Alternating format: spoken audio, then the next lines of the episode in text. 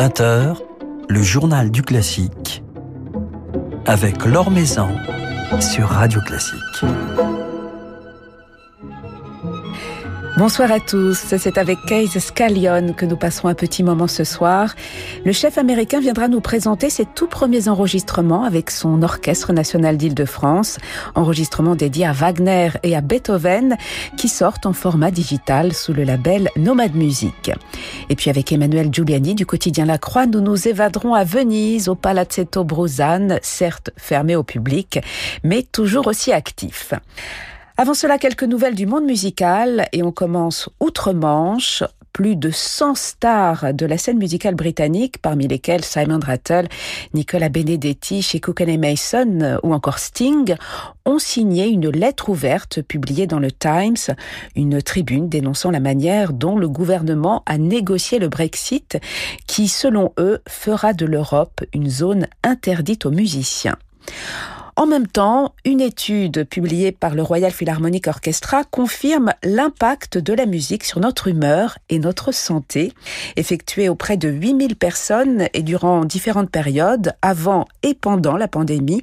Cette étude mettant en évidence les différents comportements d'écoute de la musique symphonique induits par les changements de contexte. On observe ainsi que 85% des sondés ont élargi leurs horizons culturels pendant le confinement et ont constaté les effets positifs de la musique classique. Rémi Monti vous en dit plus dans son article publié sur le site de Radio Classique.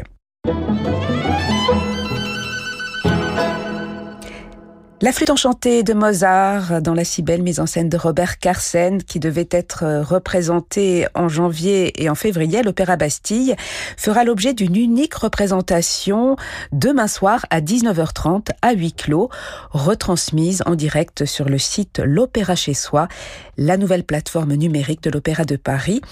Ce spectacle sera ensuite disponible pendant 30 jours sur scène, un cast de rêve avec notamment Julie Fuchs, Cyril Dubois et Sabine Devielle. L'orchestre de l'Opéra de Paris sera placé sous la direction de Cornelius Meister. Sabine Devielle faisait partie il y a deux ans de la distribution d'une remarquable production de l'opéra comique Hamlet d'Ambroise Thomas dans la mise en scène de Cyril Test et sous la direction de Louis Langré et avec Stéphane Degout dans le rôle titre. Cette production a fait l'objet d'un DVD récompensé hier par les Classical Musical Awards dans la catégorie vidéo. Parmi les autres lauréats, on remarquera quelques Français, François-Xavier Roth pour l'enregistrement du timbre d'argent de Saint-Saëns, publié par le Palazzetto Bruzane euh, dans la catégorie opéra, ou encore le pianiste Lucas Debargue euh, pour le documentaire que lui a consacré le réalisateur Martin Mirabel. L'Or Maison sur Radio Classique. Nomade Music publie cette semaine en format digital deux enregistrements de l'Orchestre national d'Île-de-France, ces deux premiers enregistrements avec son nouveau directeur musical, Case Scallion. Le chef américain aurait dû en ce mois de janvier entamer une tournée avec ses musiciens, tournée bien entendu annulée. Il dirigera cependant un concert à huis clos qui sera diffusé le 6 février en streaming autour d'un programme dédié à Dvorak et Tchaïkovski. À cette occasion, Kay Scallion est passé nous voir à la radio, a échangé avec nous et, et témoigné ainsi de ses vifs progrès en français. Alors comment aborde-t-il cette nouvelle année, cette période encore bien fragile de la vie musicale? On l'écoute. Il y a plein de gens qui, qui disent euh, c'était une bonne chose de découvrir de, de, nouvelles choses, mais je suis pas d'accord. C'était euh, vraiment un, un, temps terrible, mais heureusement, euh, à chez nous avec l'Orchestre national d'Île-de-France, euh, nous avons une équipe euh, plus flexible que j'ai vous, et c'est pour ça que nous avons accompli beaucoup de choses pendant cette période difficile. C'est vrai que vous entamez votre deuxième saison euh, de directeur musical euh, de l'Orchestre national d'Île-de-France. La première euh, s'est arrêtée, s'est stoppée au mois de mars. La deuxième commence de façon assez fragile. Comment construire une collaboration, un projet quand tout est bousculé? C'est dur pour l'orchestre, pour les orchestres et pour moi-même, pour les artistes, parce qu'il faut que les orchestres restent flexibles, mais mais, nous aussi. Euh, j'ai eu un, euh, un, opéra de, de, Wagner pour euh, mars. annulé. Euh, j'ai étudié euh, cette partition depuis deux années annulé. Mais il faut faire euh, une autre chose. Euh, mais comme j'ai dit, euh, euh, l'Orchestre national d'Île-de-France est très, très, très flexible. Entre mars et juillet de, de 2020, euh, c'était comme 42 concerts annulés. Mais nous avons créé à l'instant la série Bach to Live pour faire du, du streaming. Et l'orchestre a pu continuer à jouer. C'est important pour un orchestre de jouer, c'est nécessaire. Pour la santé, euh, la santé artistique et musicale, c'est vrai.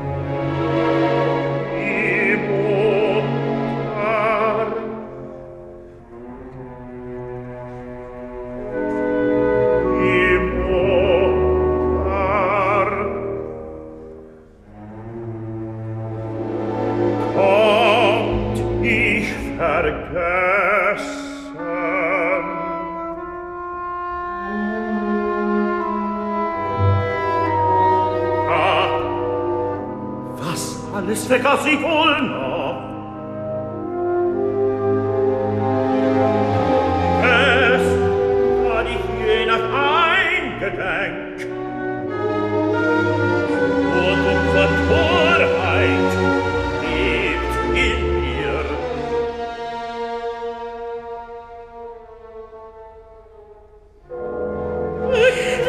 Wagner était au programme de votre premier concert officiel en tant que directeur musical de l'Orchestre national d'Île-de-France, Case Scallion. C'était en octobre 2019. Un magnifique concert incluant des extraits de Parsifal, notamment avec deux formidables chanteurs, Michel de Jong et Simon O'Neill. Un programme qui vient de faire l'objet euh, d'une publication discographique quel souvenir gardez-vous, Kay Scallion, de, de, ce concert, euh, premier concert officiel avec votre orchestre, avec un programme si fort, si intense? En tout cas, les spectateurs, et j'en faisais partie, en gardent un souvenir très fort. Hein. C'était comme un rêve, en fait. Euh, et aujourd'hui, pendant cette euh, pandémie, c'est plus comme euh, un rêve. Euh, le temps qu'on on, on pouvoir euh, jouer avec 120 gens sur, sur le scène. Et ça paraît surréaliste aujourd'hui. Oui, bah c'est c'est pas possible en fait. J'ai une, une histoire d'amour avec euh, Londif et ce projet c'était la bonne manière de, commencer avec euh, ma nouvelle famille. Oui, parce que Wagner euh, est un compositeur qui a joué un rôle très important dans, votre vie, Case Callion. C'était évident pour vous de commencer cette aventure avec ce compositeur qui est l'un de ceux euh, qui ont déclenché votre vocation euh... J'ai voulu faire quelque chose avec euh, une nouvelle direction. Mahler, Bruckner, Strauss. Mais Wagner, c'était quelque chose pour moi très, très, très spécial. Et j'ai dit à l'équipe, euh, pourquoi non? Il faut faire le, le risque. Et c'était bien passé. Mais quelles exigences et quelles difficultés, euh, quelle stimulation en même temps euh, suscite la musique euh, de Wagner pour des musiciens, pour un, pour un chef d'orchestre? Quel, quel, travail sur, sur les couleurs, sur les sonorités peut-on faire avec cette musique ou doit-on faire? C'est un grand challenge pour l'orchestre.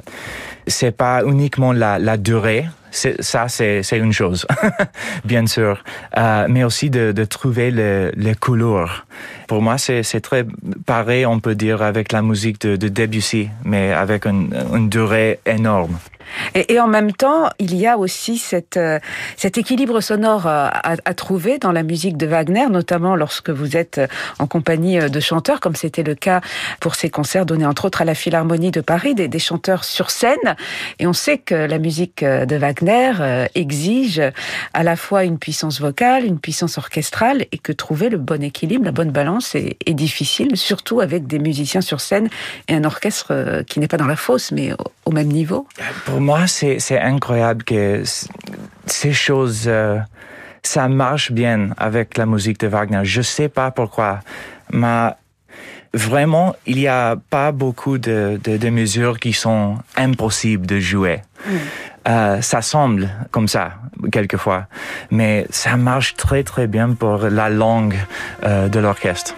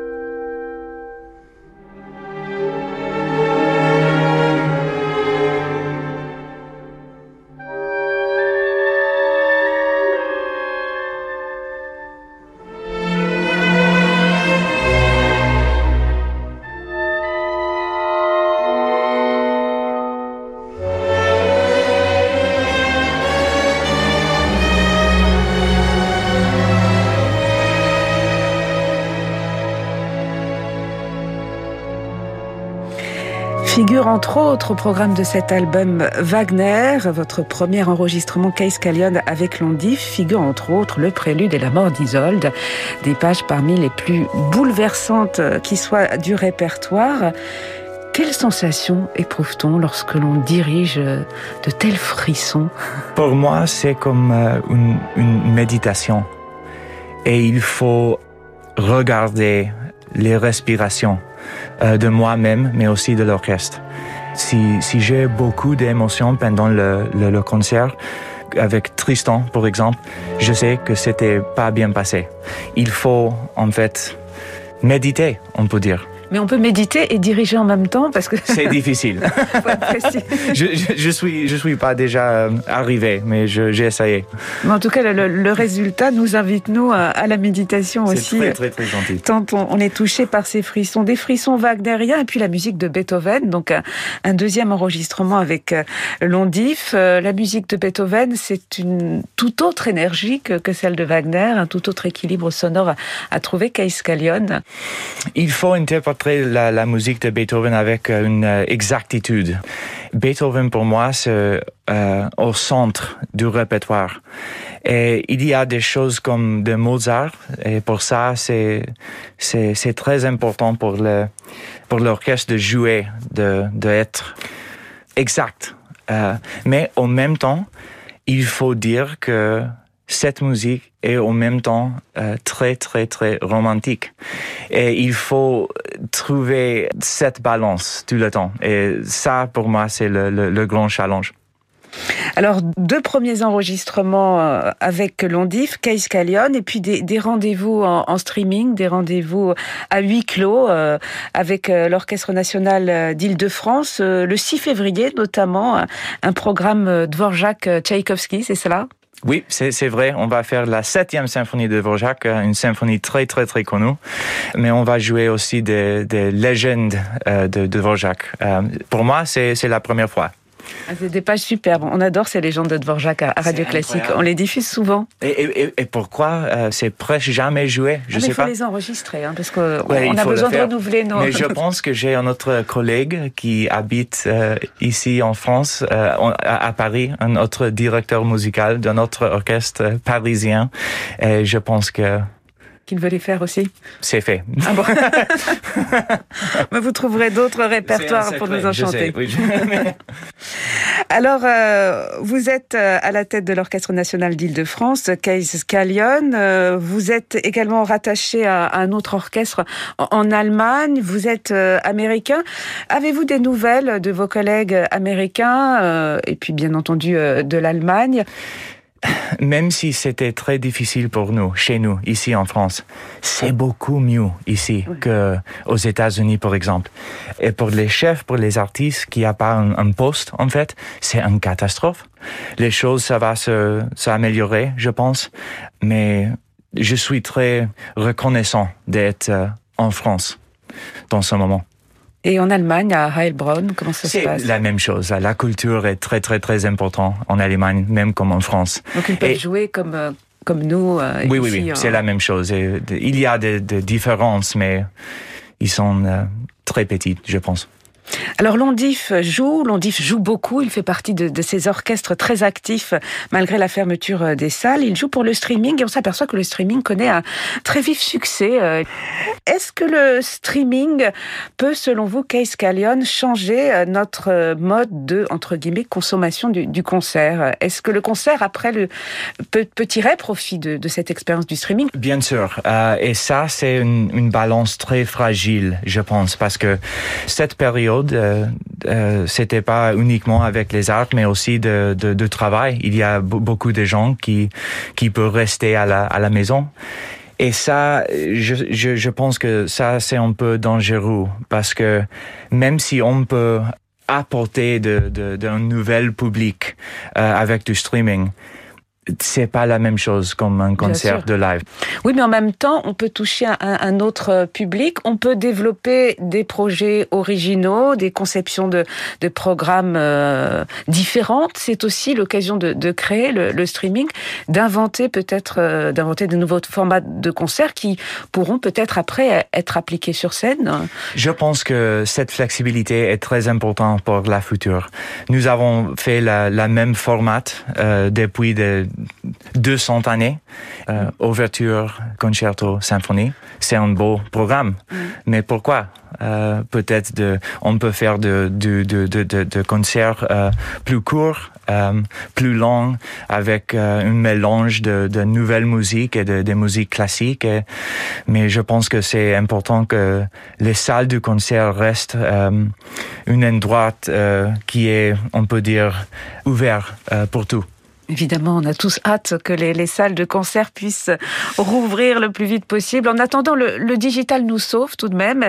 Et c'est euh, sous format digital euh, que sortent vos deux premiers enregistrements et non pas sous, sous format physique. Euh, c'est aussi une façon de montrer que l'Orchestre national d'Île-de-France, Caïscalion, s'inscrit dans cette modernité, dans cette digitalisation de, de, la vie mu musicale maintenant. Mais oui, et chez nous, avec, avec Ondif, ils euh, avec ces choses euh, très très très bien avec euh, de la musique du, du streaming euh, du digital et, et, et tout comme ça. L'Orchestre national d'Île-de-France que l'on a hâte de retrouver en concert, à défaut de pouvoir l'applaudir pour de vrai, ce sera en ligne le 6 février à 19h sur le site Ondif Live et vous dirigerez Kalion des pages de Dvorak et de Tchaïkovski avec en soliste le violoncelliste Johannes Moser. Et puis il y a ces deux enregistrements, deux premiers enregistrements qui viennent de paraître, des pages de Wagner et la symphonie héroïque de Beethoven. Merci beaucoup d'être passé nous voir. Merci Laure.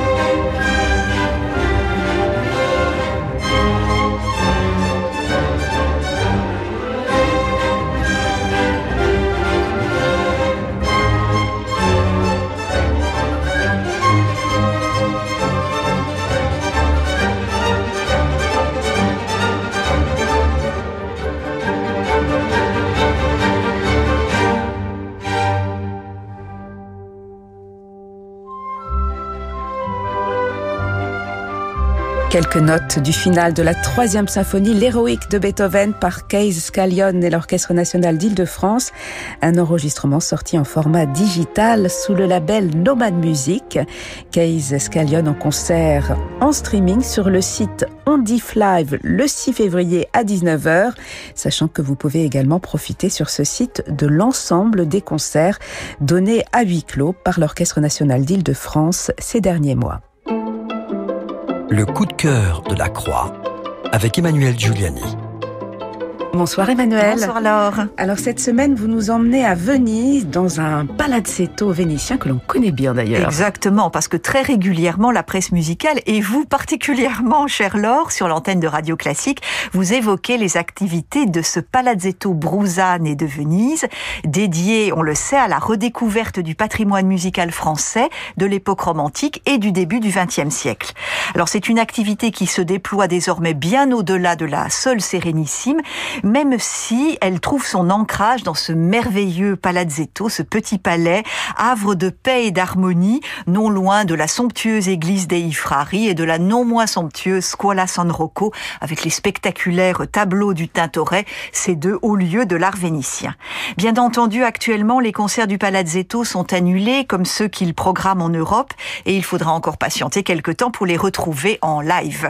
Mais le centre musical est aussi un foyer de recherche, de publication de conférences, de colloques qui nourrissent notamment une web radio et un remarquable ensemble de podcasts qui nous aident vraiment précieusement durant cette période sans culture vivante. Il est donc hautement recommandé de se connecter sur le site du Palazzetto Bruzane qui met totalement gracieusement à disposition la captation de nombreux concerts soigneusement archivés, mais aussi un choix très stimulant de documents très divers réunis sur une copieuse médiabase. Mais ces documents, Emmanuel, ne sont pas réservés aux spécialistes. Non, absolument pas. Aussi bien les concerts que les documents euh, plus scientifiques peuvent être accessibles vraiment à nous tous.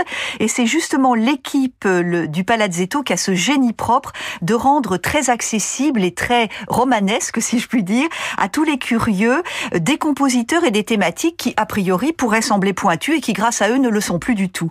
Euh, ça peut être aussi bien les maîtres inconnus de l'opérette, la compositrice Mel Bonis, l'exotisme dans l'art lyrique ou encore l'interprétation spécifique à l'opéra à la fin du 19e siècle et mille autres sujets. Et côté artiste, on a un immense plaisir à retrouver des fidèles invités du Palazzetto, comme euh, le ténor Cyril Dubois, la soprano Véronique Jans, les sœurs Milstein, piano et violon, des quatuors à cordes merveilleux comme les Tchalik ou les Ardeo, et bien d'autres.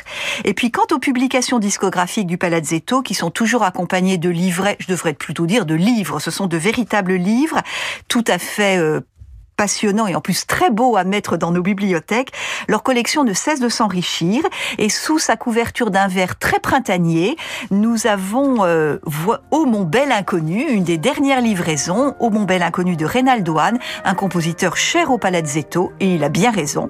Et sous la direction de Samuel Jean, un très joli plateau vocal et nous allons d'ailleurs entendre trois voix féminines dans le trio Au mon bel inconnu. Ravissant trio.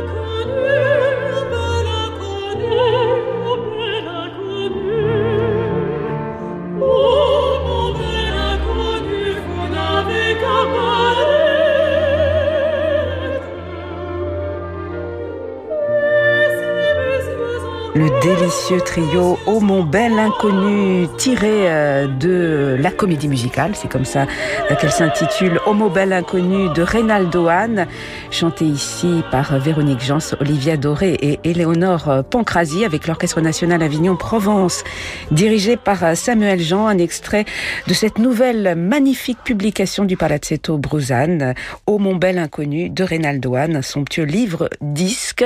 Merci beaucoup Emmanuel pour cette petite escapade vénitienne. Merci Laure. Et on se dit à la semaine prochaine. Quant à nous, nous serons demain en compagnie de Guillaume Lamas, le directeur de l'Orchestre national des Pays de la Loire, orchestre dont nous diffuserons samedi un concert enregistré à huis clos. Merci beaucoup à Robert Vernet pour la réalisation de cette émission. Très belle soirée à tous euh, qui se prolonge en musique avec Francis Drezel.